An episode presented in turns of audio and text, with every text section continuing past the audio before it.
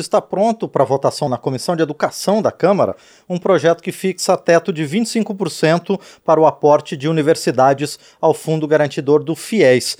O Fundo de Financiamento Estudantil custeia até 100% da mensalidade de instituições de ensino superior e atende a alunos com renda familiar de até três salários mínimos mensais. O autor dessa proposta, o deputado Eduardo Bismarck, do PDT do Ceará, vai explicar agora para a gente os impactos da medida para a comunidade estudantil e para as instituições de ensino. Deputado, bom dia, obrigado por estar aqui no painel eletrônico. Bom dia, Márcio. Bom dia a todos vocês que estão nos ouvindo nesse momento. Obrigado por estar aqui tratando desse assunto tão importante. Nós é que agradecemos receber o senhor aqui no painel eletrônico, deputado pela rádio e pela TV Câmara. Bom, deputado Eduardo Bismarck, quais os fatores, quais foram os motivos que levaram o senhor a apresentar esse projeto é, que limita, né, que cria um teto para as contribuições das universidades ao Fundo Garantidor do FIES? Bom, o Fundo Garantidor ele serve para poder é, dar a sustentabilidade ao FIES, ou seja, garantir a inadimplência dos alunos. As universidades, elas contribuem com esse fundo garantidor. E no passado, essa contribuição ela chegou a, em alguns casos, e a, a, a nota técnica para isso, a 100%, e em alguns casos pontuais até excedeu a 100% de contribuição a partir do sexto ano por parte das universidades. O que, que é isso?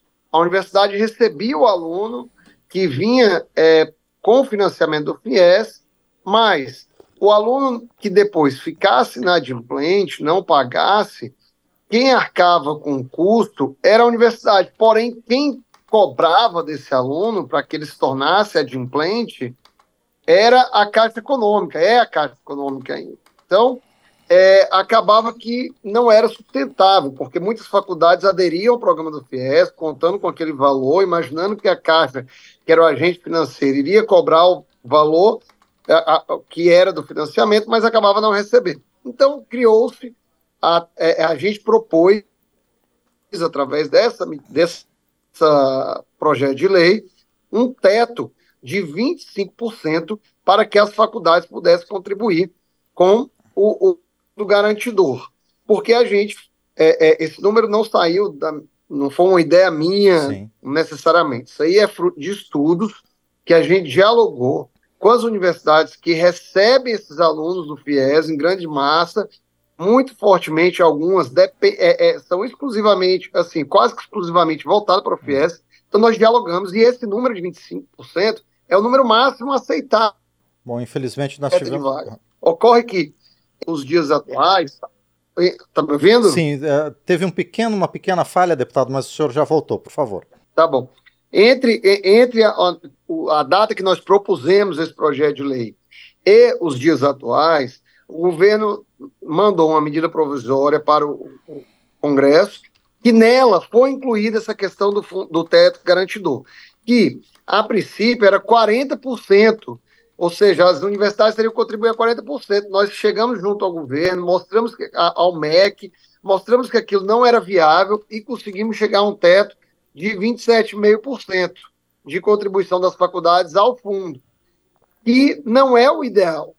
Então, esses 2,5% parecem poucos, mas é, é, ele diminui muito a oferta de vagas a gente ainda propôs, no segundo momento, que as universidades parassem a ser, passassem a ser o agente que cobrava a mensalidade dos alunos que vinham no FIES. Mas isso ainda não foi aceito. O, o teto hoje está em 27% e meio, por isso a gente entende que o projeto de lei é pertinente para que a gente possa aprovar em 25% vagas. Quando a gente fala em universidade particular ofertando vagas, nós estamos falando principalmente daquele é, é, é, aluno que está no interior, está num lugar mais distante, onde as universidades federais às vezes não chegam. Então é muito importante que a gente mantenha aí esse aluno que não tem condições, que está numa cidade é, é, é, distante, que não tem condições de se manter, às vezes, numa capital para ir para a Universidade Federal, e muito menos, às vezes, consegue passar. Os alunos que ingressam no sistema público na Universidade Federal são, é bem menor do que o das particulares, então a gente precisa ter um ensino de qualidade e dar oportunidade a esse aluno mais carente. Agora, deputado Eduardo Bismarck, com esse teto, que na verdade já existe, é apenas um pouco maior, como é que fica a composição sobre os riscos da inadimplência? Como é que, como é, que é hoje e isso deve permanecer, não é, deputado? Bom, a inadimplência hoje, ela é, é, é ela tem um problema que eu vejo, que é a questão da Caixa Econômica ser o agente que cobra essa inadimplência. Então, eu acho que essa é, a questão financeira deveria ser passada para aquele que presta o serviço. Então, como é que eu presto o serviço e outra pessoa cobra pelo meu serviço? Uhum. Eu acho que isso é incompatível. E aí você pode ter também uma variante que é, eu acho que para poder manter o fundo sustentável, em função da renda, do momento que o aluno esteja ali sem poder pagar aquela é, mensalidade, uhum. ou se ele deixou por mera negligência. Então você tem esse fator muito importante também. E a Caixa Econômica muitas vezes deixa de cobrar. E aí vem é, é, o Congresso, como fez na época da pandemia, e abona aquela inadimplência, que foi muito bom na pandemia. Mas, numa regra geral, não fica é, é, é muito adequado que o, aquele que presta o serviço não cobre pelos serviços que presta, porque há um certo desleixo da Caixa Econômica Federal nessa cobrança. E aí, por ser um, um público muito pulverizado, a Caixa Econômica acaba não cobrando de forma adequada, não confere como é que está a situação financeira, diferente da faculdade, que está na ponta e convivendo ali no dia a dia com o aluno e com a vida daquele aluno que já está profissionalizado, né? ou seja, aquele que já se formou e que tá na, tá, já está na, na, já tá no mercado de trabalho, a, a, o dia a dia da faculdade permite ter o conhecimento, fazer margem de negociações é, é, maiores uhum. para que ela receba. Então, ela tem uma capacidade de cobrança, porque ela identifica quem é aquela pessoa de uma maneira muito mais clara que a Caixa Econômica, que está distante aí de todos esses alunos. Veja que o programa ele tem se tornado, é, vamos dizer assim, menos atraente ao longo dos anos que foi um programa fantástico, criado aí no passado. Ele vem se tornando é, é, um pouco atraente para os alunos ingressarem no programa em função um pouco disso, de, de menor oferta de vagas, de uma dificuldade maior, uma coparticipação. Então, eu, é, é maior dos alunos, né, e da própria faculdade. Sim. Então, esse número de alunos vem caindo. E como você bem perguntou, a questão da inadimplência, ela, ela é grande na medida em que a Caixa Econômica tem dificuldades para cobrar. Então, eu vejo que esse projeto de lei é importante, a gente precisa debater melhor o FIES, a forma de pagar, o fundo garantidor, e esse, a, nós temos hoje uma medida que solucionou, que foi através da lei é, advinda da medida provisória, mas o nosso projeto apresentado no ano passado, ele estava no auge da crise e precisa ser debatido uma reconstrução nessa questão do fundo garantidor e da adimplência dos alunos, quem faz a cobrança. Perfeito.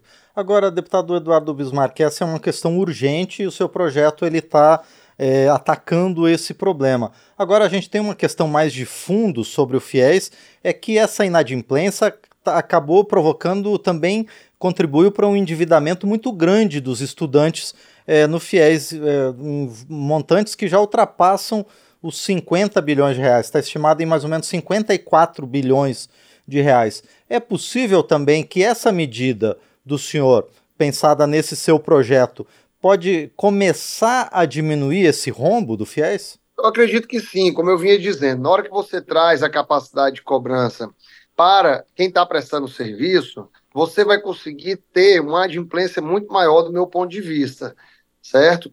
A, a Caixa Econômica, ela está tendo é, dificuldades de cobrar, ela não está ela não tá, é, é, é, colocando todos os seus esforços da maneira correta para fazer essa cobrança. Isso está gerando uma inadimplência muito grande.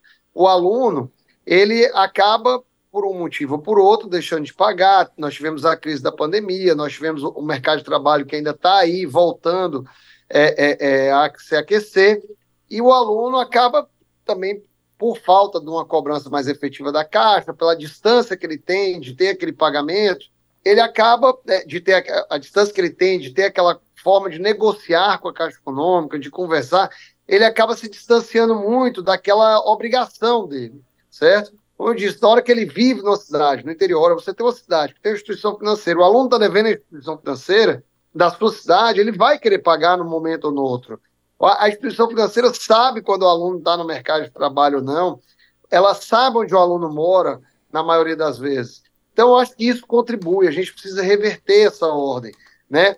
Como eu disse, como é que eu posso, por exemplo, eu tenho uma lojinha, eu tenho uma bodegazinha, aí eu vendo um arroz, vendo fiado para uma pessoa, e não sou eu que cobro. Quem cobra é uma empresa que está lá em Brasília, centralizada, com milhares de funcionários, que é uma empresa ótima, mas não é para isso, certo? Caixa Econômica a gente é muito honrada, serve para ir para coisas muito maiores, para financiamento, está na ponta também, mas não é para estar tá cobrando FIES. Sim. Quem é para estar tá cobrando FIES é quem presta o serviço. E é, como o senhor falou, é a universidade, né, a faculdade privada que está mais próxima do aluno, sabe a realidade do aluno e tem mais condições de também, inclusive, negociar com o próprio estudante, não? Justamente, na medida que ela tem essa liberdade de negociar, que está próxima do aluno, ela vai poder dar uma condição para o aluno que ele consiga pagar.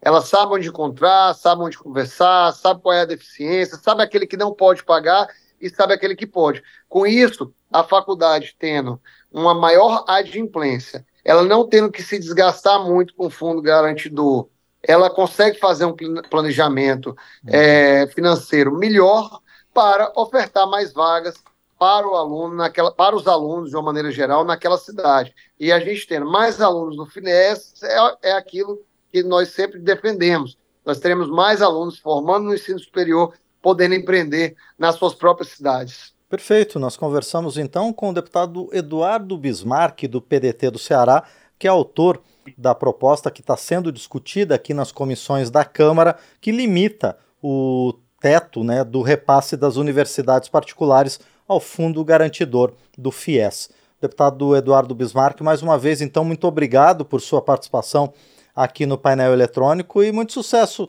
na negociação da sua proposta nas comissões para que ela seja aprovada em breve aqui pelos parlamentares. Obrigado, deputado. Obrigado, Márcio. Obrigado a todos que fazem aí a Agência Câmara e uma boa sexta-feira. Perfeito. Agradecemos mais uma vez, então, ao deputado Eduardo Bismarck, do PDT do Ceará, que esteve conosco aqui no painel eletrônico.